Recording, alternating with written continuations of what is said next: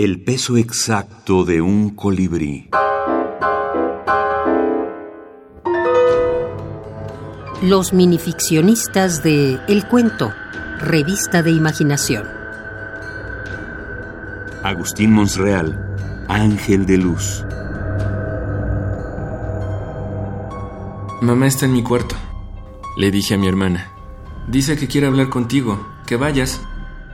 Mi hermana me miró con lástima, aunque también con reproche. No puede ser.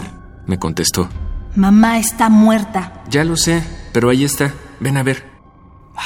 Bueno, está bien. Vamos. Y atravesamos la pared cogidos de la mano.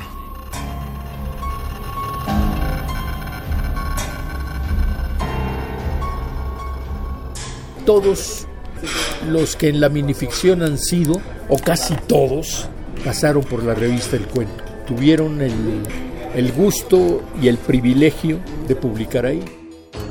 Agustín Monsreal, escritor.